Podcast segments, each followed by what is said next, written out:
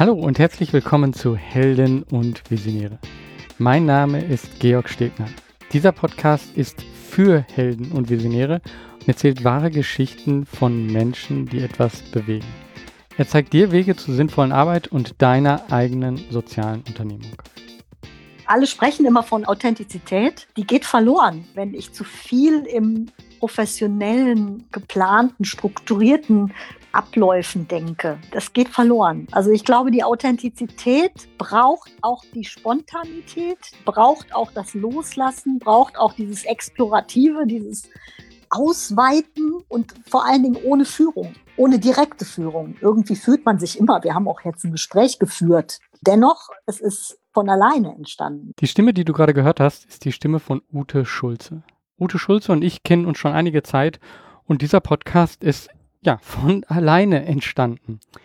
Wir werden hier drüber sprechen, wie man loslässt, wie man aber auch Social Media nutzt, um eine Community aufzubauen. Du wirst dort ganz konkrete Tipps bekommen. Und du erfährst, wie Ute, aber auch ich mit dem Leben umgehen, wie wir mit Widrigkeiten umgehen. Und vielleicht ist auch etwas für dich dabei, was du mitnehmen kannst in in deiner Arbeit, in dein Leben und was dich stärken kann, in schwierigen Situationen weiterzukommen. Lass dich mit unserem Gespräch inspirieren. Hallo Ute. Hallo, mein lieber Georg. ja, wir kennen uns schon einige Zeit und ähm, arbeiten bei Helptiers zusammen. Du bist äh, irgendwann dazugestoßen. Und ich habe dich hier in diesem Podcast nicht, weil du bei Helptiers mitarbeitest, sondern weil du insgesamt ähm, ja soziale Unternehmen ähm, neben Helptiers auch andere noch unterstützt und unterstützt hast ähm, und eine besondere Art mit dem Leben auch umzugehen äh, hast. Und das inspiriert mich immer wieder, ähm, das inspiriert scheinbar auch viele andere. Und ich glaube, das passt hier super in diesem Podcast hinein, weil es geht mir hier darum, Menschen zu inspirieren, ähm, Leben anders zu leben, ähm, Arbeit anders zu sehen und dafür bist du prädestiniert. Ähm, hier, da kannst du viele Einblicke geben. Am besten, du stellst dich erstmal selber vor und dann ähm, erfahren wir oder entfährt der Zuhörer so ein bisschen mehr von dir und was ich jetzt gerade hier so angeteasert habe. Ja, hallo nochmal. Ich bin die Ute, ähm, auch im Netz bekannt als die Social Media Gedönstante. So schimpfe ich mich auch gerne und den Hashtag äh, benutze ich auch, wenn ich unterwegs bin. Äh, was mache ich als äh, Social Media Gedönstante? Ja, ich unterstütze soziale Organisationen, Vereine und Sozialunternehmen in ihrer Sichtbarkeit in Social Media und ähm, unterstütze sie auch im Community Living. Das heißt, ich belebe die Accounts auf Twitter, Facebook und Instagram, äh, fülle die mit, fülle die mit Leben und belebe sie somit und halte also auch eine Interaktion mit den äh, Followern und ähm, den Menschen, die äh, uns wahrnehmen, also mich und das, die entsprechende Organisation oder das Unternehmen, das ich halt dann äh, vertrete. Ansonsten, ich bin eine cis-geborene Frau, ähm, bin 53 Jahre alt, äh, komme aus dem Rheinland gebürtig, habe mal kurzfristig in Norddeutschland gelebt und äh, aber doch wieder den Weg zurück ins Rheinland gefunden und lebe hier jetzt seit äh, nunmehr äh, im zwölften Jahr mit meiner Lebensgefährtin Dagmar in Bonn in einem kleinen äh, Reihenhäuschen mit Garten. Äh, wir nennen das immer liebevoll Scheibchenvilla.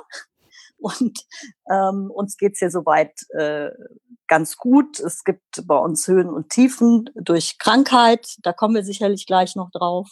Und äh, ansonsten arbeiten wir nicht nur jetzt in Zeiten von Corona, äh, beide im Homeoffice äh, von zu Hause aus. Hm. Ja, und äh, ja, von zu Hause aus und äh, Homeoffice arbeiten, ähm, das ist auch etwas, das muss man ja auch erstmal lernen. Das äh, ist jetzt ganz viele, die das auf einmal haben, aber das ist auch eine Lebenseinstellung, ähm, so Arbeit und Privates so zu, zu verbinden. Wie ist das für dich? Also war das schon immer so? War das schon äh, vom, ich sag mal, vom Studium an ähm, gedacht oder ja, hast du, du, du hast ja gar nicht studiert, äh, Entschuldigung. Nee. ja, ähm, aber gu guter Aufhänger, gutes Schlagwort, genau, genau. Ähm, das, das lassen wir jetzt einfach so drin. ja, lass es drin, das ist gut.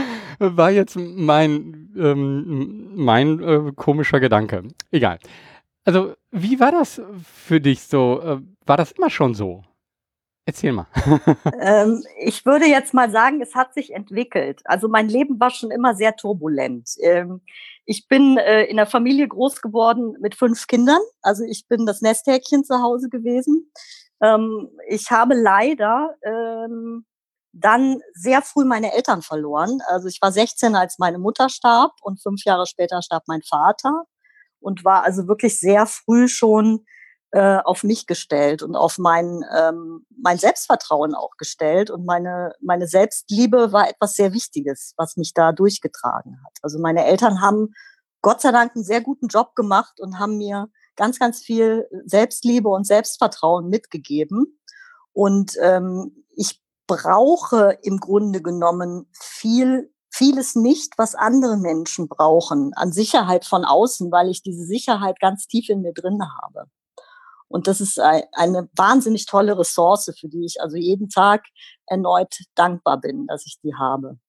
Ähm, ich habe dennoch, äh, nach dem Tod meiner Eltern, äh, bin ich also erstmal in so ein, also vor allen Dingen nach dem Tod meiner Mutter in so ein Loch gefallen, und das hat sich bei mir auch in der schulischen Laufbahn äh, niedergeschrieben. Das heißt, mein erstes Fuck-up hatte ich im Grunde genommen äh, schon recht früh, nämlich ähm, in der Schule. Äh, ich bin also drei Wochen vor der Zulassung zum Abitur von der Schule geflogen.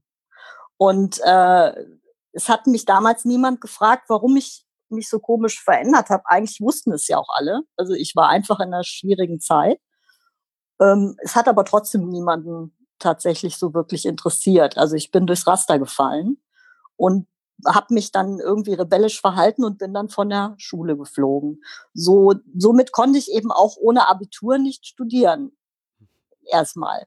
Und habe also dann im Prinzip mein Leben in die Hand genommen, habe eine Ausbildung gemacht als Groß- und Außenhandelskauffrau und äh, habe mich dann ins Leben gestürzt und auch ein Stück weit durchs Leben gekämpft. Ähm, ich habe schon immer so das Gefühl gehabt, das Leben ist ein Kampf. Das war also früher so meine Devise. Ähm, und äh, da kommen wir vielleicht später noch zu, warum ich es heute also genau anders, anders mache. Ähm, und ich habe dann ungefähr 30 Jahre auch immer in Vertrieb und Verkauf gearbeitet. Das war so mein roter Faden in meiner Arbeitswelt, in meiner beruflichen Welt und äh, war mal mehr, mal weniger erfolgreich. Äh, musste natürlich viel über Leistungskennziffern denken, arbeiten und leben. Und das ist mir im Jahr 2013 ähm, dann richtig um die Ohren geflogen. Also da wurde ich krank und wurde auch erstmal nicht mehr gesund. Und ähm, dann habe ich also irgendwann eine Entscheidung getroffen für mich, um mir selber die Chance zu geben, gesund werden zu können und auch mein Leben im Prinzip von Grund auf nochmal durchzuflügen. Also was, was mache ich hier eigentlich und äh, was ist der Sinn in meinem Leben und was will ich? Und ähm, ich habe mir dann 2015 äh, ein eigenes Rezept ausgestellt. Und dieses Rezept äh, beinhaltete Ziellosigkeit, Orientierungslosigkeit und Freiheit. Also diese drei Medikamente habe ich mir verschrieben. Und um das tun zu können und in einer Unabhängigkeit bleiben zu können, habe ich mir den Großteil meiner Altersvorsorge, meiner privaten Altersvorsorge aufgelöst und habe mir ausgerechnet, wenn ich ähm, bewusst und bescheiden lebe, wie lange das reicht, äh, um mich tatsächlich in eine Situation zu versetzen, selber zu versetzen, äh, in der ich tatsächlich nur das Wollen leben kann, ohne das Müssen. Und das, dann habe ich also ausgerechnet, äh, dass ich, ich hatte Mathematik-Leistungskurs, bevor ich von der Schule geflogen bin, ähm, habe ich mir ausgerechnet, dass es so circa zwei bis maximal zweieinhalb Jahre gut gehen wird. Ja, also dass ich mir keine Gedanken machen brauche, äh, existenzielle. Und das war dann auch so. Und dann habe ich zwei Jahre lang tatsächlich so gelebt, dass ich äh, gelernt habe, schlafen zu gehen, wenn ich müde bin, aufzustehen, wenn ich wach werde äh, und nicht, weil der Wecker klingelt oder ich einen Termin habe. Ähm, und auch an dem Morgen, an dem jeweiligen Morgen tatsächlich nicht zu wissen, wie der Tag aussieht.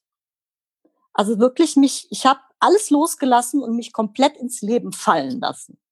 Und das war am Anfang sehr ungewohnt und irgendwann wurde es normal für mich und irgendwann war es einfach nur noch geil. Also wirklich richtig toll, weil ich komplett frei, also mich frei gefühlt habe von allem. Und es ist etwas passiert in dieser Zeit. Also ich bin ungemein kreativ geworden ich habe angefangen, Dinge umzusetzen und zu machen, nicht um etwas zu erzielen. Das habe ich mir selber auferlegt, dass ich das auch nicht machen will. Und das hat relativ schnell funktioniert, von diesen Gedanken runterzukommen, ähm, sondern es zu machen, weil ich es will. Und auf einmal taten sich wirklich jeden Tag Dinge auf, die ich tun wollte. Und die habe ich dann getan. Und eins dieser vielen Dinge war, mir mich mit Social Entrepreneurship unter anderem zu beschäftigen, mit sozialen Unternehmertum, mit sozialen Organisationen, mit äh, Vereinen. Ähm, ich habe angefangen, mir bei Twitter einen Account äh, anzulegen, habe mir ein eigenes Netzwerk aufgebaut, ohne es zu wollen. Also das ist einfach passiert, weil ich auf einmal mich darin bewegt habe. Ähm, kam ein Netzwerk zustande, was mittlerweile sehr groß ist. Und ich habe angefangen zu überlegen, wie ich sozialen Unternehmen helfen kann, wie ich sie unterstützen kann.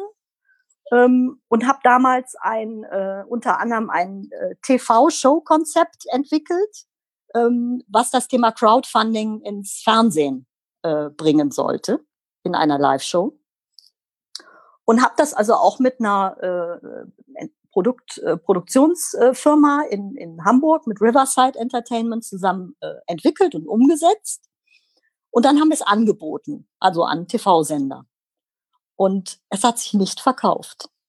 Also ich war wie so oft in meinem Leben mit meiner Gedankenwelt anscheinend zu innovativ und zu visionär. Äh, und äh, ich habe also auch die Rückmeldung bekommen, dass dieses Konzept ähm, zu innovativ ist. Also es hat sich niemand getraut, das äh, umzusetzen. Äh, also wirklich tatsächlich zu kaufen und umzusetzen. Und so ist dieses äh, TV-Show-Konzept bis heute in den Archiven von öffentlich-rechtlichen und auch privaten Fernsehsendern. Und äh, ich weiß, dass es seinen Weg finden wird, wenn es den Weg finden soll. Ähm, ich habe alles getan, damit das sein kann und äh, habe es dann irgendwann losgelassen. Habe es einfach akzeptiert, dass es äh, nicht gekauft wurde. Und entweder es setzt jemand anders um und macht es anders und vielleicht sogar besser als ich, ähm, oder eben nicht. Also das ist äh, jetzt die Frage. Ne? Also das, das ruht. Das ist also auch ein Teil meiner, meiner Geschichte, ähm, dass ich da so auch etwas gewagt habe. Und ähm, das im Grunde genommen aber auch nicht mit einem positiven Ergebnis äh, geendet hat. Hm. Trotzdem für mich eine wertvolle Erfahrung war. Was man hier sieht, also du, du, sagst ja, du hast alles losgelassen, Ziellosigkeit, ähm, Freiheit angestrebt, ähm, ein, ein Wunsch, den wahrscheinlich ganz viele haben. Ähm, aber dann wirklich loszulassen und das dann zu machen, ähm, ist dann auch ein Schritt, wo wahrscheinlich viele Ängste und Zweifel auch mit gekommen sind. Wie, wie bist du mit in der, in der Anfangszeit? Also ich glaube, jetzt ruhst du schon in dir und hast halt gemerkt, dass das ähm, Stück für Stück geht. Ähm, aber wie war das so in der Anfangszeit? Ähm, hattest du da Zweifel? Ähm, ja, was passiert, was passiert nach den zwei Jahren oder was passiert auch in den zwei Jahren? Also das Schöne war ja, dass ich ja ich, ich, es ruhen zwei Herzen in meiner Brust. Das eine ist halt wirklich die absolute Pragmatikerin und das andere ist die äh, Träumerin auch und ähm, die ähm, tatsächlich die Person in mir, die eine ganz große Sicherheit hat, ähm, einfach aus sich selbst heraus. Also durch dieses Selbstvertrauen. Ich habe alles in mir, was ich brauche, ähm, dass ich lebe, ja, weil ich bin so. Und ähm, im Grunde genommen habe ich mir ja selber eine Brücke gebaut. Durch diese Auflösung meiner Altersvorsorge habe ich mir die Brücke gebaut, dass ich zwei Jahre lang bis zweieinhalb Jahre lang nicht drüber nachdenken musste, was ist jetzt, sondern ich habe mir ja wirklich diese Freiheit selber äh, geschaffen so. Und das, das heißt, ich hatte zwei Jahre Übung im Sein, also zwei Jahre lang nur Sein, ohne drüber nachzudenken. Jetzt ist es aber tatsächlich so gewesen, dass natürlich zum Ende hin, also zum Ablauf dieser zwei Jahre, ähm, ich mir häufiger Gedanken gemacht habe, so was passiert denn jetzt? Da kamen wieder diese Zweifel, da kamen wieder diese Überlegungen, was wird sein? Und ich habe mich immer wieder selbst, Gott sei Dank selbst, äh, immer wieder zurückfinden können in dieses ähm, Freisein, in dieses hineinfallen lassen ins Leben. Und das war auch wichtig für mich. Also diese Erfahrung war wahnsinnig wichtig, weil sie hat mich auch weiterhin gestärkt. Ja. Und interessanterweise ist ja dann auch Folgendes passiert. Nach genau zwei Jahren und zwei Monaten fing es an, dass ich von dem, was ich tat, leben konnte. Also dass dann eben Unternehmen und soziale Organisationen auf mich zugekommen sind, weil sie gesehen haben, was ich tue und mich um Unterstützung gebeten haben. Kannst du das, kannst du das mit uns machen? Kannst du unsere Accounts pflegen? Kannst du mit uns gemeinsam in Social Media aktiv sein, sichtbar werden? Was machst du da eigentlich? Und, und so kam halt eins zum anderen, dass mich meine Auftraggeber gefunden haben. Also ich ähm, mache das ja heute noch so. Ich akquiriere nie, also das, was früher mein Tagesgeschäft war, zu akquirieren. Ich habe ja wirklich noch Verkauf mit Kaltakquise und allem gelernt. Also das ist äh, äh, durchaus etwas, was ich als Handwerk äh, beherrsche. Ähm, aber genau das tue ich nicht mehr, äh, sondern ich lasse mich finden. Das heißt, ich bleibe sichtbar. Ich bleibe vor allen Dingen erlebbar das heißt, ich tauche immer wieder auf. Ich, äh, manchmal polarisiere ich auch, manchmal verbinde ich, manchmal rege ich an, manchmal inspiriere ich. Ich tue ganz viele Dinge, die eine Bewegung darstellen. Also ich bewege mich in meiner Community. In den Communities der sozialen Organisationen bewege ich mich. Das ist, muss man sich vorstellen, wie auf so einem Billardtisch ohne Löcher, wo du auf so eine Kugel haust. Und diese Kugel bewegt sich auf diesem Tisch über die Banden, titscht auch andere Kugeln an und irgendwann rollt dieselbe Kugel oder auch eine andere auf dich zu, zu dir zurück. Also es ist ein Resonanzraum, den ich erschaffe, ähm, der zwangsläufig irgendwann diese Energie auch wieder zu mir zurückbringt. Und das in Form von Honoraraufträgen, die mich am Leben halten. Ähm, normalerweise lasse ich hier jetzt so eine Geschichte erzählen, aber mir fällt gerade selber die Geschichte ein, wie wir uns kennengelernt haben. Und äh, denke, das passt sehr gut rein, wie, wie das nämlich passi äh, passieren kann. Also wir waren beide auf der gleichen Veranstaltung, wir kannten uns überhaupt nicht und wie das beim Barcamp so ist, hast du dich mit drei Worten vorgestellt und die Worte waren, wenn ich jetzt das richtig in Erinnerung habe, Engagement, Digitalisierung und dann noch eine Initiative, äh, für die du damals auch noch gearbeitet hast. Und äh, das passte natürlich zu dem unheimlich gut, was ich gerade ähm, suchte. Und dann hast du noch gesagt, ich bin die Social Media Tante. Und dann dachte ich so, okay, äh, die spreche ich auf jeden Fall an. Und so merkte man, ähm, ja, dass wir uns auch total zufällig getroffen haben, ähm, aber durch die Art, wie du bist, was du machst. Und das finde ich eben auch so wichtig jetzt an dem, was äh, du gerade erzählt hast. Es war ja nicht so, dass du nichts gemacht hast, also auch wenn du sagst Ziellosigkeit, aber du hast ja trotzdem Dinge getan, indem du halt äh, sichtbar wirst, indem du Social Media genutzt hast, um zu kommunizieren. Also kommunika kommunizieren ist ja auch schon etwas tun. Und dadurch, dass du das gemacht hast, ähm, haben sich Dinge äh, ergeben. Und so haben wir uns auch kennengelernt. Mhm, richtig, das war Mitte 2017 und jetzt sind es fast schon drei Jahre, die wir miteinander arbeiten. Und äh, das ist ja auch äh, faszinierend und toll, wie diese Zeit jetzt äh, vergangen ist. Also dass es jetzt schon fast drei Jahre sind, die wir uns kennen und auch miteinander arbeiten. Mhm. Und ähm, ja, zu dem Thema ist es ja im Grunde genommen so, ähm, viele Menschen denken, dass eine Bewegung erst entsteht, wenn ein Ziel klar ist. Und ich belege im Grunde genommen mit meiner Art zu leben, dass das gar nicht notwendig ist, sondern dass wir vielleicht viel, viel häufiger mal in unserem Arbeitsleben als auch in unserem Privatleben, ja, also deswegen sage ich ja auch immer, ähm, für mich gibt es keine Arbeitszeit und Freizeit, für mich ist alles Lebenszeit. Ja? Dass wir viel häufiger mal wegkommen von diesem Zieldenken hin zu mehr ähm, Sichtbarkeit, Erlebbarkeit von Ergebnissen. Das heißt,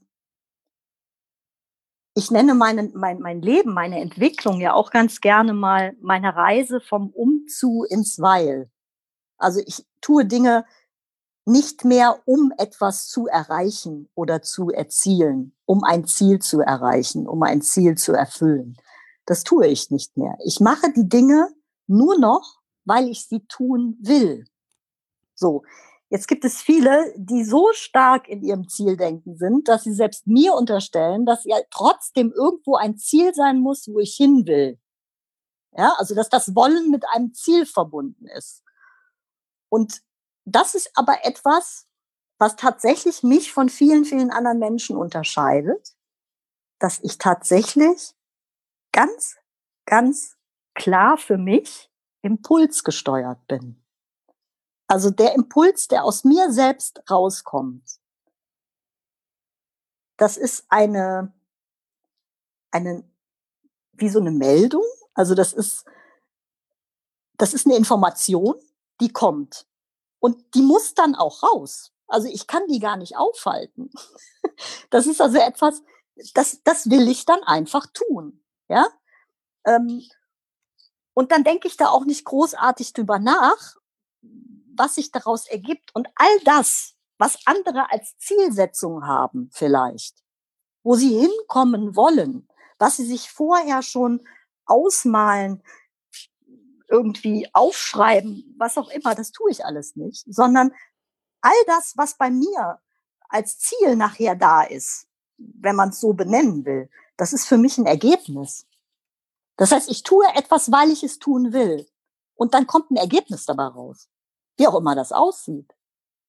Hm. Und das gibt mir wiederum Vertrauen, dass ich nur aus meinem Willen heraus Dinge erziele, obwohl ich sie gar nicht erzielen will, weil das Ergebnis ist ja das Ziel. So und das ist wirklich, das ist einfach, das ist noch mal, noch mal mehr.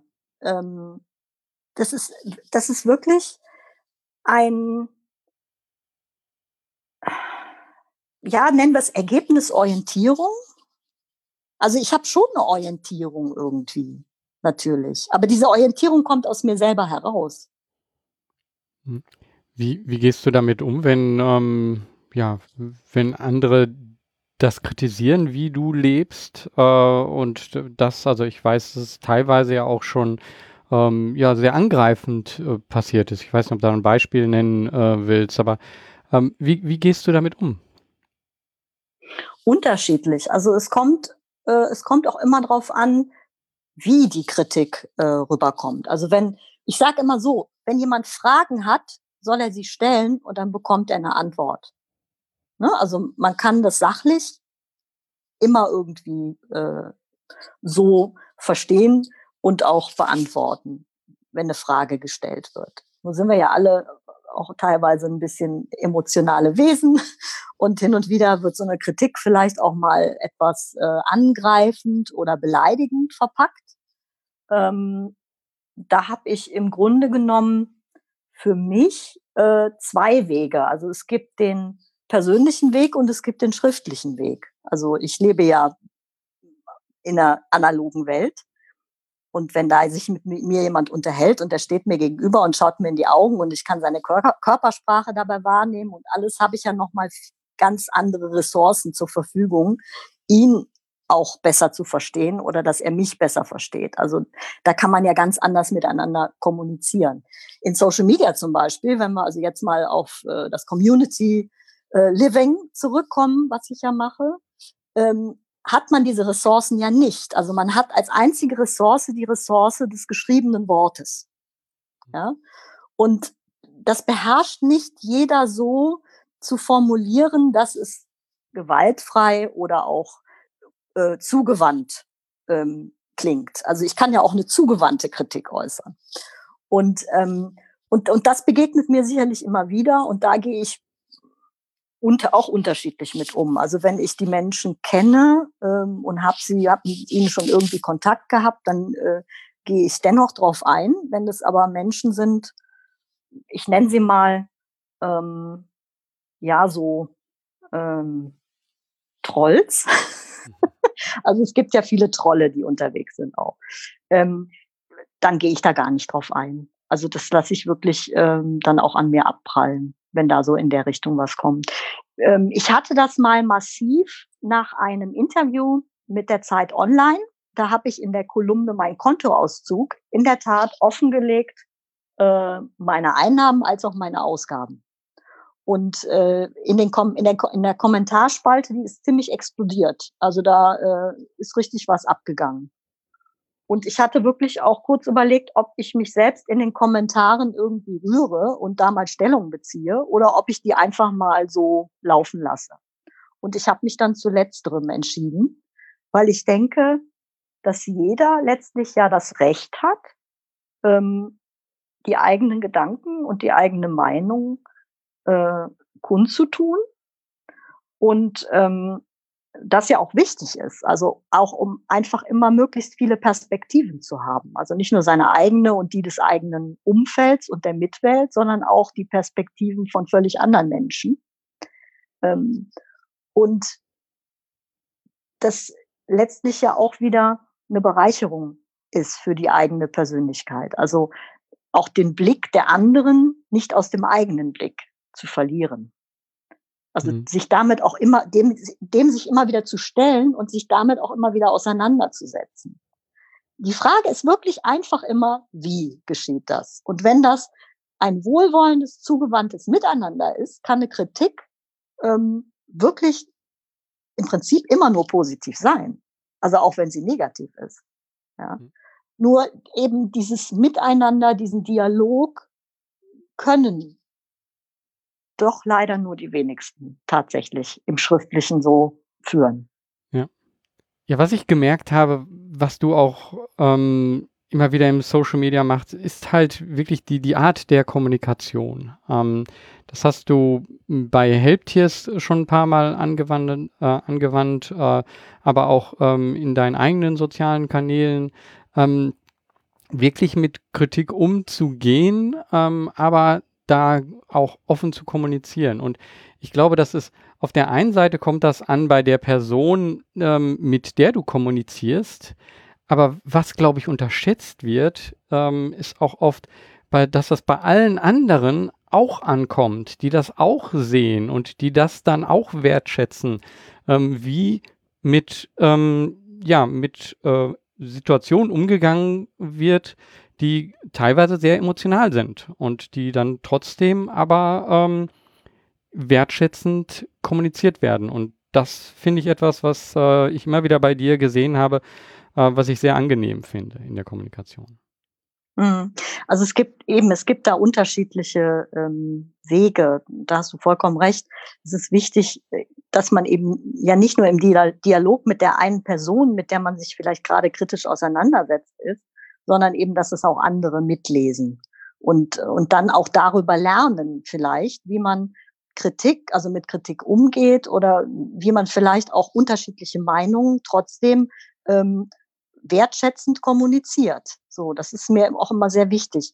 Was ich auch zum Beispiel mache, ähm, da habe ich ein schönes Beispiel, als ich für den Verein Mobilsicher in Berlin gearbeitet habe. Die ähm, sind gefördert vom Bundesministerium für Verbraucherschutz und der Justiz und klären also über sicheres Arbeiten, sicheres mobiles Arbeiten oder auch sichere mobile Nutzung generell äh, auf. Und da war es halt so, dass die eine Zeit lang ähm, wirklich in den, in den Kommentaren auf Facebook, in den Posts ähm, beleidigende oder angreifende ähm, Kommentare hatten äh, von, von Facebook-Nutzern. Und das hat sich dann irgendwie ähm, verselbstständigt oder ist stellenweise auch eskaliert. Ja? Ähm, und als ich das übernommen habe, äh, habe ich damit angefangen, manche dieser äh, Kommentatoren äh, sofort auf die Direktnachrichtenebene ähm, zu nehmen. Das heißt, ich habe sie auf der Direktnachrichtenebene kontaktiert, sie angeschrieben, habe ihnen auch sofort gesagt, ich bin im Social Media Team von Mobilsicher, die Ute. Also sie haben sofort gemerkt, da ist eine Person, da ist also nicht nur so eine Institution Mobilsicher, sondern da ist die Ute als Mensch. Und die spricht mich jetzt gerade an, weil sie das vielleicht irgendwie völlig daneben fand oder angreifend oder beleidigend empfand. Und das habe ich aber zwar emotional, klar, äh, und dennoch sachlich formuliert. Und es ist Folgendes passiert. Die meisten dieser Kommentatoren haben entweder ihre Kommentare selber bearbeitet oder sie haben sie sogar selber gelöscht und haben sich stellenweise sogar entschuldigt. Das heißt, ich habe sie ja in dem Moment aus der Öffentlichkeit rausgenommen. Ich habe sie nicht vorgeführt. Das machen meines Erachtens viele äh, in Social Media ähm, eben nicht. Also sie, sie, sie denken, sie müssen das öffentlich austragen, sie müssen öffentlich ausdiskutieren. Und das ist nicht immer der Weg. Also der Weg ist manchmal, ich bringe mal so ein gutes Beispiel. Also wenn ich jetzt einem Nachbarn 20 Euro leihe und der gibt die mir nicht zurück, dann brülle ich ja nicht, wenn ich den auf der Straße sehe, quer über die Straße, du schuldest mir übrigens noch 20 Euro. Mache ich nicht. Sondern ich bitte ihn, zu mir zu kommen, wenn drumherum Nachbarn stehen und sage, wir haben uns jetzt lange nicht gesehen, ich krieg von dir noch 20 Euro, wie können wir das regeln? Also hat jetzt mit dem Social Media Beispiel so nichts gemein. Ich will damit sagen, manche Dinge sind besser unter vier Augen zu klären als in der Öffentlichkeit. Und das ist ein Gefühl, was sich ähm, was sich irgendwann einstellt, wenn man das mal beobachtet. Also bei mir hat sich dieses Gefühl irgendwann eingestellt. Ja, logisch. Ja, klar, dass das eskaliert. Weil wenn ich den auf der Straße anbrüllen würde, was würde er denn machen? Zu seiner eigenen Rechtfertigung und Verteidigung brüllt er zurück. Wenn ich ihn aber zu mir hole und ihn anspreche und ihn nicht vorführe und ihn damit ja auch nicht beschäme, ähm, kann er mit mir viel freier kommunizieren. Und das ist etwas, was ich glaube, sehr, sehr wichtig ist äh, in der Social-Media-Arbeit. Dass man ein Feingefühl entwickelt, wie mit Menschen umzugehen ist. Ja. Und das ist dann auch eben eine Kommunikation ganz persönlich auf der menschlichen Ebene und nicht mehr ja in der Öffentlichkeit. Genau. Ja, richtig.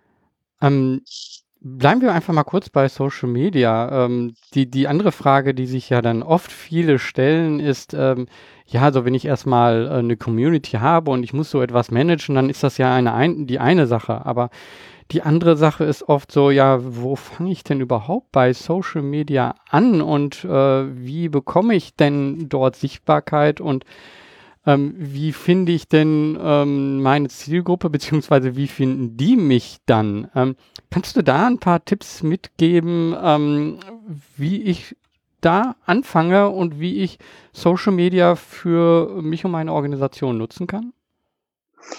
Oh, da gibt's natürlich viele Tipps. äh, wobei letztlich, ich bin ja auch immer so ein Mensch, nicht in fünf Schritten zu hasse nicht gesehen, sondern ich äh, bin wirklich jemand Learning by Doing und probiere aus. Mhm. Und durch dieses Ausprobieren habe ich äh, selbst wahnsinnig viel gelernt, ähm, was ich sicherlich auch anderen mitteilen kann, ähm, was aber dann andere besser können als ich, das zum Beispiel irgendwie in so einen Blogpost zu packen und dann mit in fünf Schritten zu irgendwas.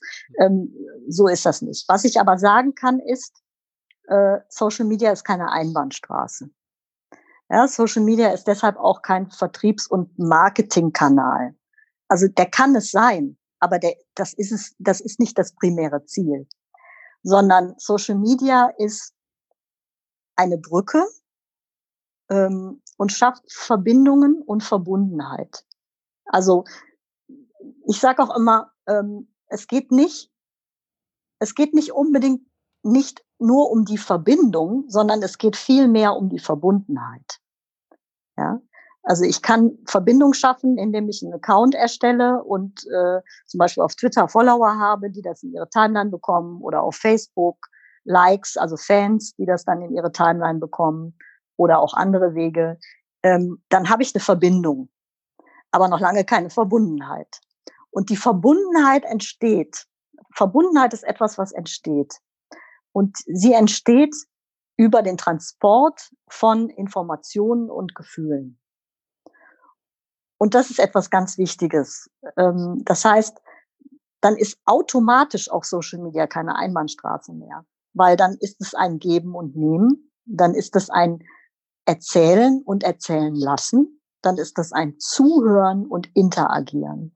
Und das ist Social Media. Das ist auch das, was, was ich daran so besonders finde und was mich jeden Tag aufs Neue fasziniert, ist die Möglichkeit, mit Menschen verbunden zu sein. Und das, äh, ich habe mal so eine, äh, da haben wir doch diese fünf Schritte oder so. Ich habe mal so, so, so einen blöden Satz von eBay übernommen die haben ja diesen, diesen Marketing-Satz 321 Mainz. Mhm. Und ich habe daraus auch ein 321 gemacht für mich, nämlich dass ich sage, ähm, im Verhältnis, also nicht genau an den Zahlen festgemacht, sondern im Verhältnis. Dreimal like oder fave ich etwas von anderen. Zweimal teile ich etwas von anderen. Und einmal nur poste ich selber eigenen Content. Das heißt, ich nehme mich zurück und würdige das, was von den anderen kommt. Und sobald ich das tue, das ist also eine gewisse Reziprozität, wie man sie auch im Vertrieb le leben kann. Ja, also wie ich es auch teilweise gelernt habe. Ein Geben und Nehmen. Ähm, ich gehe in, ich gehe äh, in die Vorleistung sozusagen. Also ich, ich gehe raus und nehme die anderen wahr und gebe ihnen auch so das Gefühl zurück, ich werde wahrgenommen. Das heißt, ich sehe sie, ich like ihre Beiträge, ich teile ihre Beiträge und das tue ich auch bewusst, also nicht, weil ich damit etwas, um etwas zu erzielen, sondern ich tue das, weil mir das auch wichtig ist, weil ich diese Beiträge auch spannend oder gut finde. So, und, und, und dann fange ich auch an, irgendwie eigene Sachen rauszubringen, eigenen Content. Der sollte natürlich auch gut sein. Ja, also der sollte auch inhaltlich gut sein, der sollte einen Mehrwert bringen oder eine Information oder eine Begeisterung auslösen. Und, und dann kommt automatisch, da muss ich gar nichts mehr tun, kommt das von der Community zurück, was ich vorher gegeben habe. Hm. Das heißt, sie fangen an, diese Inhalte zu teilen. Sie fangen an, sich mit diesen Inhalten zu beschäftigen, sich damit auseinanderzusetzen, darauf zu reagieren. Und sie fangen auch an, eben äh, Stellung dazu zu beziehen. Also sie kommentieren das dann oder ähm, sie nutzen das in irgendeiner anderen Form. Und, und das ist äh, wirklich etwas ganz, ganz Wichtiges. Ja, und was, was da vielleicht jetzt nicht sofort so rauskam, wenn du Inhalte von anderen nimmst, dann ist es nicht einfach nur ein Teilen, sondern ähm, du gibst dann auch noch ein ähm, paar von deinen Gedanken dazu und äh, gibst dem Ganzen einen Rahmen, der dann eben auch wieder zu denen, die dir zuhören oder der Organisation zuhören, ähm, dazu passt. Das heißt also, du holst wertvollen Mehrwert von woanders her, ähm, schreibst dazu etwas und gibst es dann denjenigen, die dir zuhören. Und das ist halt etwas, was dann unheimlich wertvoll für diejenigen ist, die das bekommen von dir. Das ist aber auch unheimlich wertvoll für diejenigen, die diesen Inhalt ähm, eigentlich äh, als erstes generiert haben, weil du auf einmal den Inhalt auch woanders sichtbar machst, auf eine etwas andere Weise sichtbar machst und eben auch in einer anderen Community sichtbar machst. Mhm. Und damit fühlen sich auf einmal ähm, alle Beteiligten unheimlich wertgeschätzt. Die, die ähm, deine eigene Community fühlt sich wertgeschätzt, weil du denen Informationen, nicht nur deine Informationen die ganze Zeit gibst, sondern auch andere wertvolle Informationen. Ähm, diejenigen, von denen du teilst, fühlen sich wertgeschätzt, weil du eben deren Inhalte teilst.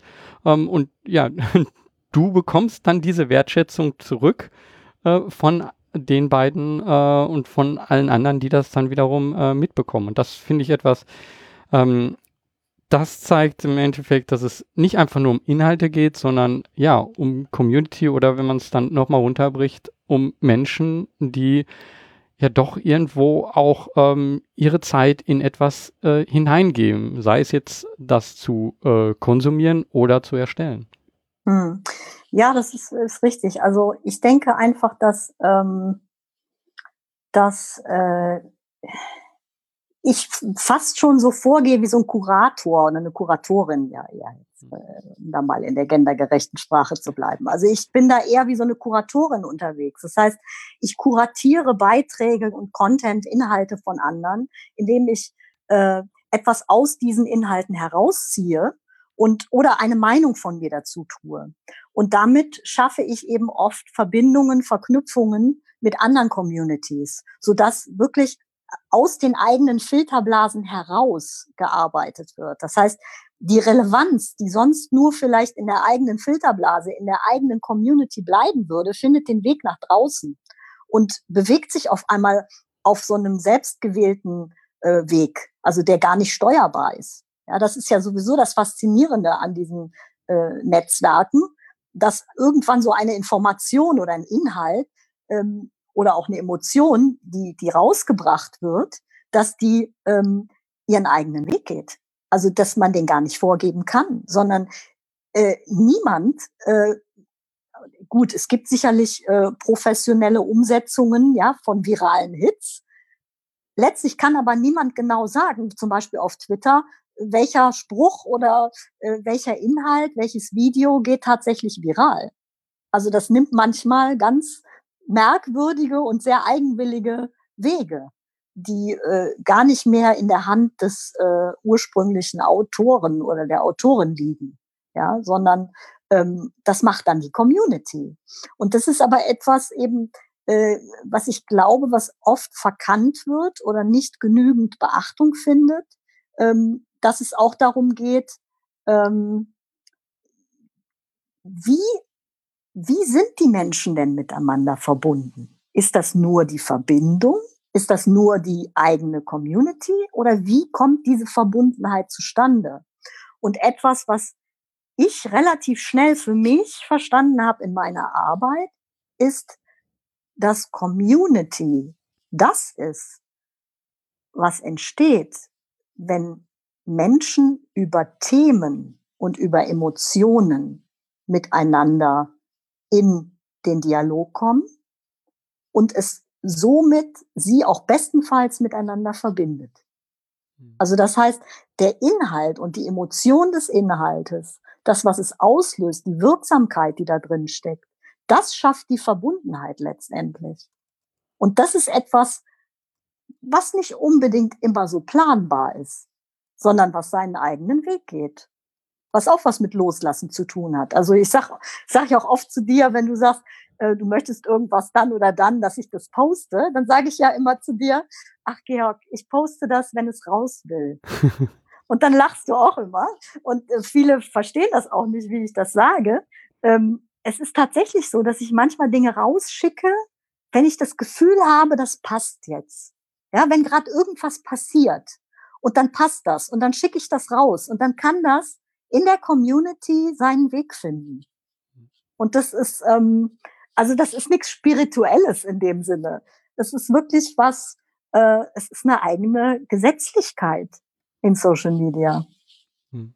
Und äh, da kommen wir dann zu den, ja, zu der Arbeit und Zusammenarbeit. Also manchmal ist es so, dass ich äh, dann ähm, denke, ja, das muss ja alles strukturiert sein und du kommst dann ähm, mit deinem Weg da und ähm, ich habe einfach gemerkt, indem ich loslasse da an der Stelle und äh, das einfach geschehen lasse, dass dadurch dann auch ähm, ja sehr tolle Dinge passieren. Also das kann ich wirklich bestätigen. Ähm, das will man aber oft nicht. Und ich glaube, da zeigt sich jetzt gerade hier auch wieder dieses ähm, dass, dass du beides zusammenführst, ähm, aus der einen Seite das, äh, das Leben und auf der anderen Seite die Arbeit. Ähm, und für ganz viele Menschen ist das halt ähm, getrennt. So, ja, in meinem Leben ähm, bin ich halt spirituell und bin ruhig. Aber in meiner Arbeit muss ich jetzt dann diese oder jene Sachen halt äh, schaffen, durchdrücken und so weiter.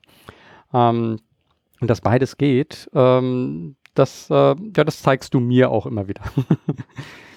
ja, es hat vor allen Dingen ähm, viel mit Vertrauen zu tun. Ne? Also äh, zwischen uns beiden funktioniert es so gut, weil wir uns gegenseitig vertrauen. Ja, also es ist so ein Grundvertrauen da. Und über das Vertrauen entsteht ja auch eine gewisse Verantwortung. Sowohl auf deiner Seite als auch auf meiner Seite, ne? was ich da tue. Also ich habe eine Fürsorge und ich habe eine Verantwortung. Ähm, alles, was mit dem Thema äh, Engagement und Ehrenamt zu tun hat und mit dem äh, Thema rund um Helptiers und um, um dich, ne? Georg ja auch. Und diese Fürsorge ähm, mündet in meiner Verantwortung. Und da gehe ich dann verantwortungsvoll mit um. Und weil ich das tue, ähm, bekomme ich von dir auch weiterhin Vertrauen. Ja. ja. das ist ein Geben und Nehmen auch, Vertrauen und Verantwortung. Hm. Ich möchte an der Stelle nochmal so ein, zurückgehen, so einen kleinen Schritt, wo wir jetzt gerade waren, ähm, nämlich du hattest gesagt, ja, Verbindung durch Themen in Social Media. Und äh, nochmal, noch ein weiterer Schritt zurück ähm, möchte ich dann jetzt eine Verbindung herstellen, nämlich diese Frage so, ja, ich habe noch gar keine Community, wie mache ich das dann? Ich finde, ein unheimlich hilfreicher Tipp, den du immer wieder mal gibst, ist, ähm, dass man sich zu der Community, mit der man kommunizieren möchte, hinbewegt. Nämlich schaut, wo sind die, was nutzen die vielleicht schon? Gibt es irgendwelche Gruppen, ähm, die die nutzen, wo sich zu dem Thema schon unterhalten wird? Und dann kommt jetzt genau das alles zusammen. Ähm, vielleicht kannst du das auch nochmal besser zusammenfassen, aber ich habe das Gefühl so, dann kommt alles das zusammen, was du jetzt gerade vorher gesagt hast, zu der eigenen Community, dass ich das aber auch nutzen kann, um mit Menschen ähm, in, in einer anderen Community, denen ich einen Mehrwert geben kann, ähm, da eine Verbindung aufbauen kann und die mhm. dann vielleicht den Weg zu, in meine Community finden. Ähm, kannst du dazu ein paar Worte noch sagen? Ich weiß nicht, vielleicht habe ich auch schon. Ja, ich denke, geredet. ich weiß auch, worauf du so, worauf du so abzielst gerade ja. oder, oder was dir so im Kopf rumschwirrt. Ja. Ist äh, ja ein Dialog, den wir vor kurzem in einem Webinar hatten mhm. mit einer jungen Dame, die eine Rückfrage gestellt hat und das zielte darauf ab, dass Facebook ja mittlerweile recht ausgestorben wäre oder sei und äh, man da nicht unbedingt immer so die richtige Zielgruppe findet, wenn man etwas postet.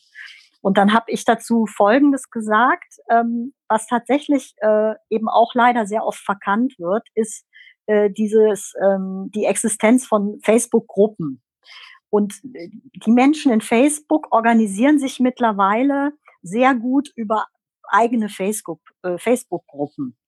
Und das äh, fängt also an bei regionalen Facebook-Gruppen, also eine Bonner Gruppe, eine Kölner Gruppe, eine, eine Erkrater Gruppe, Düsseldorf, was weiß ich, äh, München, äh, Hamburg, Berlin. Ähm, alle zu nennen würde jetzt zu lange dauern. Die wichtigsten ähm, haben wir jetzt genannt. genau. Und über regionale Gruppen genauso wie über Themengruppen oder Aktivitätsgruppen. Also äh, oder auch äh, Problemgruppen. Also Menschen finden sich über diese verschiedenen Themen, Regionalität, Gesellschaft, ähm, äh, Probleme, Freizeit, ähm, äh, alles, also alles Mögliche, was Menschen interessiert und miteinander verbinden kann, dazu gibt es Facebook-Gruppen, in der Tat. Also wenn man sich das mal anguckt, ich habe jetzt nicht auf dem Schirm, wie viele Facebook-Gruppen es gibt, sonst könnte ich das ja zu ganz professionell mal so ein, einschmieren. Äh, aber habe ich jetzt nicht. Es sind aber wirklich sehr, sehr viele. Und der Punkt ist der, die meisten machen den Fehler äh, und, und denken, ja gut, okay, ich sende einen Post ab, ja, ich setze den jetzt ab und dann bewerbe ich den. Und dann ähm, sage ich in diesem Facebook Advertising genau, an welche Zielgruppe ich das senden will. So. Ist also alles von mir und von Facebook gedacht. So, und jetzt kommen wir zur Realität. Ähm, warum denke ich nicht genau andersrum? Also ich bewege mich eben genau dahin, wo die sowieso schon sind und wo nicht nur die sind, sondern wo alle sind, die rund um dieses Thema oder rund um diesen Bereich ein Interesse haben. Ja, also dass gar nicht mein Content dahingespielt wird über das Advertising, sondern dass ich mich in diese Gruppen bewege, wo Menschen sind, die das Thema interessiert oder die sich für dieses Thema interessieren. Und schon habe ich noch weitaus andere Menschen. Ja, also das, was ich rausgebe, interessiert ja zum Beispiel regional nicht nur Bonner, sondern deutschlandweit oder vielleicht sogar europaweit. Ja?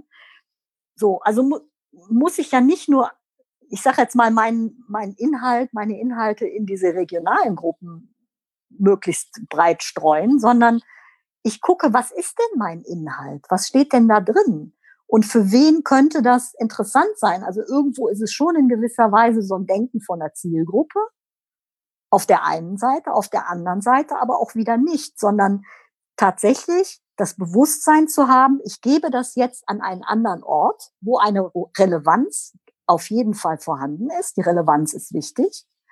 Und wo es dann eine Eigenständigkeit bekommt. Ja, weil es dann auf Menschen trifft, die ich vielleicht, an die ich vielleicht vorher gar nicht gedacht habe. Ja, wo, wo ich mit meinem Denken gar nicht auf diese Zielgruppe kommen würde, die sich aber dafür interessieren und die das vielleicht auch unterstützen, was ich da an, an Inhalt äh, von mir gebe. Und so, ähm, denke ich mal, hat eben auch Social Media viel mit, auch mit Loslassen zu tun. Also auch wirklich Dinge, natürlich nicht wie so ein Gießkannenprinzip irgendwo auszukippen. Also ähm, das ist ja auch Missbrauch, ja, also einfach überall seine Inhalte auszukippen. Ähm, das kann man mal machen und, und jeder kann aber daraus lernen, ne? also was er da tut oder was sie da tut. Und ähm, viel interessanter ist tatsächlich äh, eben zu erleben, ähm, wie aus einem Post oder einem Tweet ein Selbstläufer wird. Und dass man das gar nicht so einschätzen konnte. Du hast jetzt gerade auch wieder loslassen gesagt und das, ähm, also Social Media ist loslassen. Ähm, in deinem Leben lässt du die ganze Zeit los und wenn man viel von dem jetzt zusammennimmt, was du ähm, vorher so gesagt hast, äh, bevor wir jetzt so direkt aufs Social Media Thema gekommen sind, dann sind das Dinge, die man ähm, ja auch in spirituellen Büchern finden kann und äh, die, äh, die vielleicht spirituelle äh, Lehrer sagen. Ich finde bei dir aber interessant, dass ähm, du eigentlich gar nicht in dem Sinn so spirituell, also du, du bist nicht diesen Weg gegangen, um einen spirituellen Weg zu gehen. Also da muss ich sagen, ich, ja, ich suche diesen spirituellen Weg. Ich ähm, lese dort auch Bücher, ähm, um mich spirituell ähm, auch ähm, ja, irgendwo weiterzubilden, ähm, äh, mit einem Ziel. Ähm, aber du bist diesen spirituellen Weg so gesehen nicht gegangen, aber trotzdem lebst du ihn. Ähm, das finde ich einen ähm, sehr interessanten Punkt, wenn, wenn ich mich mit dir unterhalte. Ähm, Gibt es da einen Auslöser für oder ähm, ist das gezielt so oder hat sich das auch einfach er ergeben, indem du einfach äh, selber gemerkt hast, ja, das Loslassen äh, verändert mich? Hm. Also das gezielt ist ja bei mir so, so gar nicht. Ne? Hm. Ähm, deswegen, also es ist etwas, was entstanden ist, was sich selbst entwickelt hat. Also ähm, es hat sich selbst geformt, beziehungsweise ähm, es gibt, äh, es gibt so einen schönen Spruch von Konfuzius, der ist so auch so mein Lebensmotto geworden. Ne? Das, äh, der lautet, äh, erzähle es mir und ich vergesse es. Zeige es mir und ich erinnere mich daran. Lass es mich erleben und es wird ein Teil von mir. Das ist also ein sehr, sehr schöner Spruch von Konfuzius. Und ähm, deshalb spreche ich auch so oft von Erlebbarkeit. Also ich empfinde das tatsächlich so, dass ich, wenn ich Dinge erlebe, dass sie ein Teil von mir werden. Und viele Dinge, die ich erlebe, erlebe ich, weil sie bereits ein Teil von mir sind. Und so sehe ich das eben auch zum Thema Natur. Viele Menschen sprechen über die Natur. Ja, wir haben die Natur zerstört. Ähm, wir sind Teil dieser Natur. Und das tatsächlich zu verinnerlichen. Und das bei mir gelingt das wirklich mit ganz, ganz kleinen alltäglichen Dingen. Dafür setze ich mich nicht hin und meditiere, um mich mit allem verbunden zu fühlen, sondern zum Beispiel bei mir ist es so, dass wenn ich, äh, was häufiger mal vorkommt, doch zu viel online bin ähm, und ich merke, so langsam zerfasert mein Hirn, dann hilft es mir in unseren kleinen Garten draußen, in unserer Scheibchenvilla, ähm, meine, meine Hände in die Erde zu stecken. Also sprich Unkraut zu jäten oder umzugraben oder irgendwas einzupflanzen, umzupflanzen, zu ernten. Äh, mit der Natur verbunden zu, zu sein, dabei das Vogelgezwitscher zu hören. Um mich herum tänzeln äh, die Amseleltern und äh, suchen nach Regenwürmern und freuen sich, dass ich den Boden für sie auflocker. Ja? So. Das heißt, ich tue etwas, wo ich diese Verbundenheit noch klarer erlebe für mich. Und meine Hände riechen nach dieser Erde. Und äh, das ist einfach, ja, es ist ein so, so, sozusagen ein Tool, was ich nutze, ist mich da rein zu begeben. Und ähm, jetzt nicht so direkt, indem ich mich nackt in den Wald stelle, sondern halt, dass ich halt meine Hände in die Erde in unserem Garten stecke, ja, und da was mache. Und das reicht schon. Damit bin ich, bin ich direkt connected. Also da bin ich sofort da. Ja. Und, ähm, und das, das erdet mich im wahrsten Sinne des Wortes. Ungemein. Und äh, eben viele sagen zu mir, ja, meditierst du denn auch? Dann muss ich manchmal lachen, weil so manches an mir hat schon was von Meditation. Also so ich, ich, was ich wirklich oft tue, ich, ich, ich nenne das Löcher in die Wand gucken. Also ich ähm, kann das auch draußen. Ich schaue dann Löcher ins Universum. Ähm, da ist mein Kopf leer. Also ich bin dann nur in dem Wahrnehmen von, ja, da ist ein Vogel, der zwitschert. Äh, aber selbst manchmal das nicht mehr. Also es ist wirklich dieses Lost in Space, würde ich das nennen. Ich bin dann einfach da. Ich bin einfach da. Und das ist für mich ein Vorgang, der zieht sich manchmal über Minuten. Länger nicht. Also so ein paar Minuten kann der dauern. Und dann bin ich auch wieder im Hier und Jetzt. Dann bin ich auch wieder verfügbar. Dann kann man sich mit mir auch wieder unterhalten und austauschen.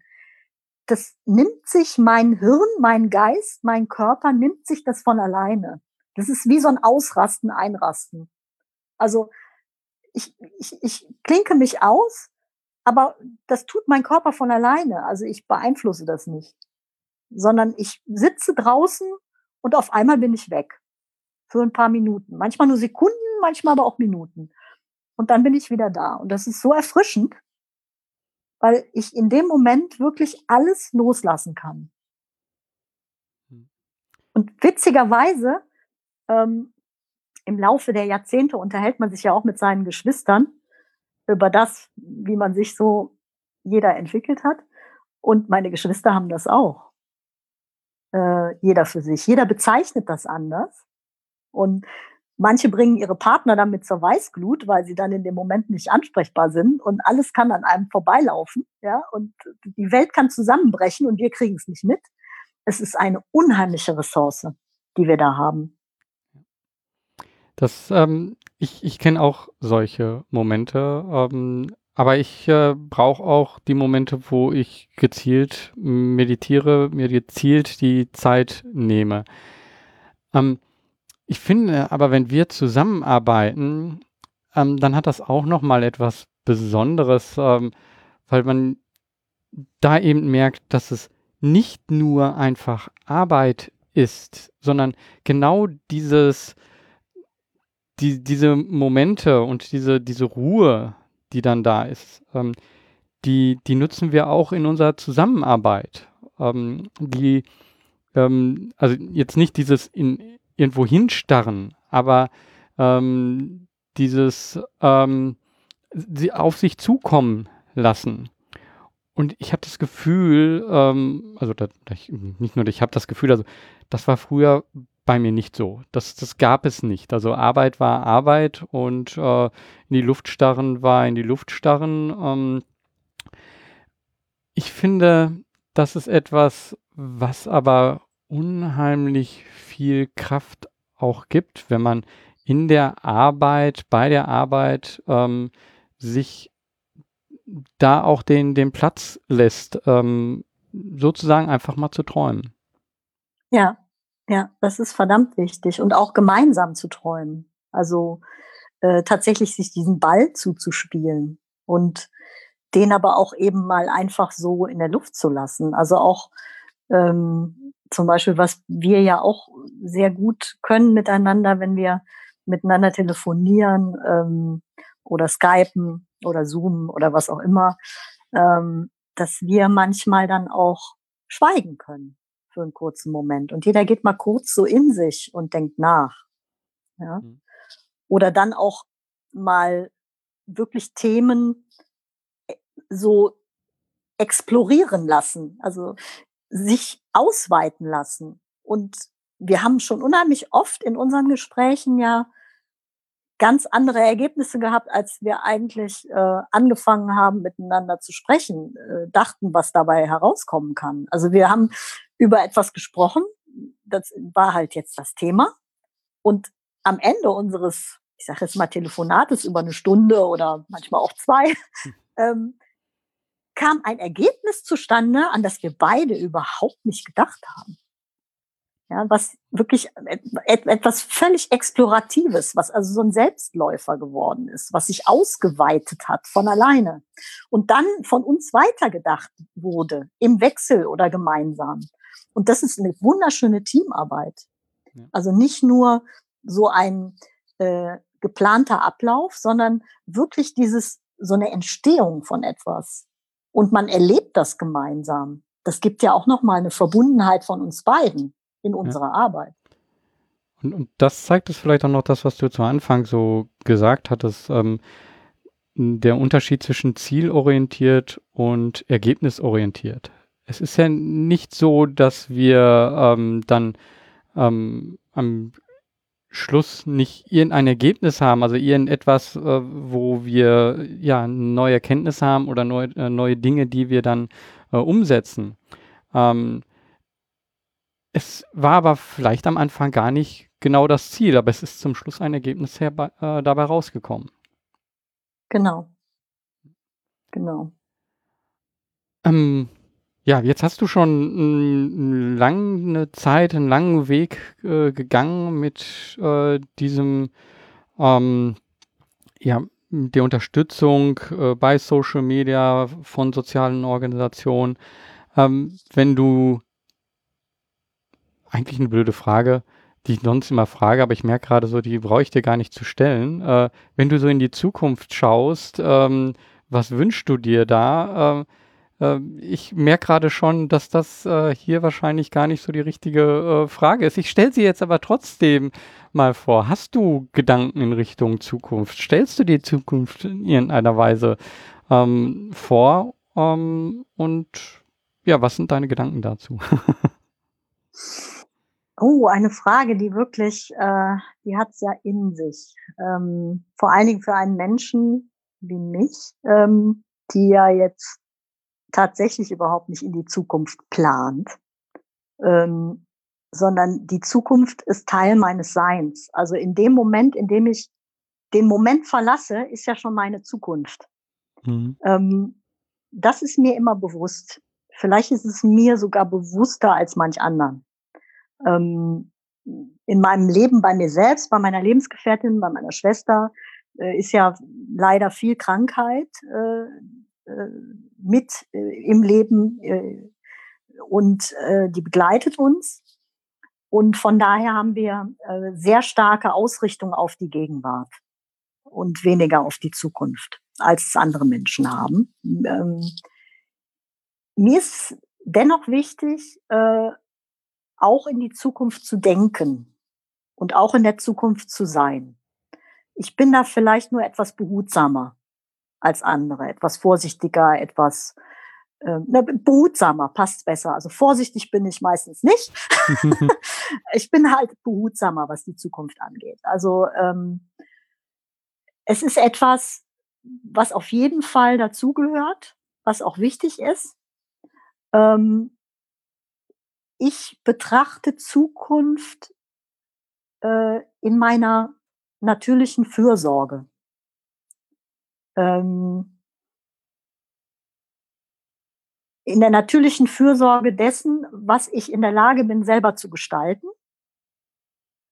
Und in der natürlichen Fürsorge und des Bewusstseins, was ich leider auch in der Lage bin zu zerstören. Und in diesem, in dieser Gratwanderung bewege ich mich schon auch. Also, dass ich mir immer bewusst bin, was was macht das jetzt, wenn ich das tue? Also mein Handeln, ähm, meine Art zu leben. Ähm, ich reflektiere das sehr häufig. Und dabei bin ich schon nicht nur auf den Moment fokussiert, sondern natürlich auch auf die Zukunft, also aus Fürsorge heraus. Also ich, ähm, mir ist wichtig, dass ich äh, diesen Planeten, auf dem wir leben, ähm, vernünftig übergebe. Also ich habe jetzt keine eigenen Kinder, ich bin mehrfache Tante, also wir haben nachfolgende Generationen in unserer Familie, aber ich selbst habe jetzt keine Kinder und trotzdem denke ich darüber nach, dass die nachfolgenden Generationen einen Planeten haben werden, auf dem sie leben können und der sie nähert. Und das ist mir wichtig. Also dieses Gefühl zu haben, dass es ein Stück weit auch der Sinn meines Lebens ist, ähm, eine Spur zu hinterlassen, die nicht zerstörerisch ist oder war, sondern die Menschen bewegt hat, die ähm, fürsorglich war, die äh, achtsam war, die nachhaltig war. Das ist mir schon wichtig. Dass also irgendwann, wenn ich wenn ich dann das Zeitliche segne, wann auch immer das sein wird, dass, äh, dass mein Weg bis dahin dem entspricht, was ich gerade gesagt habe. So weit ist die Zukunft für mich interessant. Und alles andere, also auch was jetzt das Thema Arbeit angeht oder, oder Sicherheit, ähm, da habe ich wirklich diese ganz tiefe Sicherheit in mir drin und dieses Selbstvertrauen, dass alles, was ich brauche, äh, um zu sein, das habe ich. Das trage ich in mir. Wenn man jetzt nicht einfach den Zufall das überlassen will, dass man ähm, dich trifft und dass ähm, sich dadurch etwas ergibt, sondern ähm, wenn man denkt so, ah, ich würde gerne auch mit der Ute zusammenarbeiten, mit der Ute mich austauschen. Wie kann man dich da am besten ähm, ansprechen? Und ähm, ja, wo findet man da Informationen zu dir? Und wie kommt man mit dir in den Kontakt? Am einfachsten natürlich über Social Media. Da bin ich täglich. Ähm, das heißt also auf Twitter, Facebook und Instagram äh, findet man mich eben auch privat, also persönlich äh, mit eigenen Accounts ähm, und natürlich aber auch über den Account von Helptiers äh, bin ich ja zu finden. Äh, als auch Bonn im Wandel äh, ist zum Beispiel im Moment auch ein Account, den ich noch mit äh, unterstütze und mit Leben fülle auf Twitter, ähm, so dass ich also ich sag mal, ich lasse viele Wege zu, um mich finden zu können. Und äh, über Social Media ist es wirklich am einfachsten. Äh, ansonsten habe ich auch eine, eine Webseite, die ist aber nicht aktualisiert. Äh, die, die, die hat die Berechtigung zu sein, aber sie muss nicht sein. ich wollte immer mal dran gehen und die äh, entsprechend äh, angleichen, an, an, also aktualisieren. Und irgendwie äh, habe ich mir bislang noch nicht bewusst die Zeit dafür genommen, das zu tun. Und deshalb hat sie für mich die Berechtigung zu sein, auch wenn sie nicht mehr aktuell ist. Ähm, sie muss eben nicht sein, weil man mich tatsächlich auf Social Media am besten findet. Und das tun auch viele Leute. Also ich bekomme permanente Anfragen, äh, einfach nur von äh, Menschen, die sich auf persönlicher Ebene mit mir austauschen wollen und sich mit mir unterhalten wollen. Und da sind ganz, ganz tolle Kontakte daraus entstanden, genauso wie sich äh, dann auch Menschen aus Organisationen oder von Unternehmen ähm, melden und mit mir in Kontakt kommen. Entweder für eine Zusammenarbeit oder weil sie Fragen haben zu irgendwas. Also das ist, äh, ich bin da wirklich ganz, ganz äh, niederschwellig in der Erreichbarkeit. Also das ja. ist kein Problem bei mir. Also am besten findet man dich, indem man äh, Social, Social Media Gedönstante eingibt oder eben Ute Schulze. Ähm, und dann, ja, tauchst du sofort äh, auf und äh, man kann mit dir in den Kontakt gehen. Ansonsten werde ich das hier auch nochmal in den Show Notes verlinken, wie man dich konkret ansprechen kann. Ja, prima. Danke, Ute. Also ich glaube, wir haben jetzt hier ein sehr, ähm, ja, sehr unterschiedlich, sehr divers, sagt man, glaube ich, oder sehr äh, verschieden, äh, verschiedenschichtigen, äh, verschiedenschichtiges Gespräch gehabt äh, mit unterschiedlichen Sichtweisen. Ähm, ich danke dir, dass du dir die Zeit genommen hast und hier einen Einblick in dich und deine Arbeit gegeben hast. Ich danke dir, Georg, und bleibe behütet. Danke. An dieser Stelle nochmal danke, Ute, dass wir gemeinsam diesen Podcast gemacht haben. Ja, hier an dieser Stelle fasse ich meist nochmal diesen Podcast zusammen und dieser Podcast besteht hier aus zwei Teilen, aus dem Lebensweisheiten und Ansichten und aus dem, was wir zu Social Media gesagt haben. Ich glaube, dass die Lebensweisheiten und Ansichten, dass ich das hier schlecht zusammenfassen kann, ohne es zu verändern. Das Einzige, was ich hier mitgeben möchte, ist loslassen und gemeinsam wirken lässt etwas Großartiges entstehen. Das ist das, was ich in der Arbeit gemeinsam mit Ute immer wieder merke. Kommen wir also zu dem anderen Teil, Social Media. Was kann ich hier zusammenfassen? Was möchte ich, dass du das hier mitnimmst? Als erstes fand ich gut, was Ute zu Social Media gesagt hat. Social Media ist ein Geben und Nehmen, ein Erzählen und Erzählen lassen, ein Zuhören und Interagieren. Und das Ganze lässt sich wunderbar zusammenfassen in der Art, wie sie das macht. In einer simplen Formel 3, 2, 1. Dreimal liken bzw. pfaffen von Inhalten von anderen. Zweimal teilen von Informationen von anderen und einmal den eigenen Inhalt verteilen. Das führt dazu, dass man sich zurücknimmt und würdigt, was von den anderen kommt. Der nächste Tipp ist mit anderen in den Austausch gehen, zum Beispiel in Facebook-Gruppen. Das schafft Verbindung. Aber Verbindung alleine ist nicht das, was dir wirklich weiterhilft. Du möchtest Verbundenheit schaffen. Das ist mehr als Verbindung. Verbundenheit entsteht, so wie Ute sagt, durch den Transport von Information und Gefühlen. Und den letzten Punkt, den ich hier möchte, den du mitnimmst, ist, wie du mit schwierigen Situationen in Social Media umgehen kannst, indem du gewaltfrei und zugewandt Kritik übst. Und wenn das nicht öffentlich geht, dann ist es vielleicht auch manchmal ganz gut, persönlich und menschlich in einer Direktnachricht die Verbindung zu suchen und eine Verbundenheit zu suchen. Und das wirkt nicht immer, aber manchmal doch Wunder. Und ich wünsche dir jetzt, dass du viel Verbindungen schaffst, dass du dabei eine Verbundenheit spürst und dass du damit, ja, mit vielen anderen gemeinsam die Welt bewegst. Also, mach was, beweg was. Dein Georg Stegner.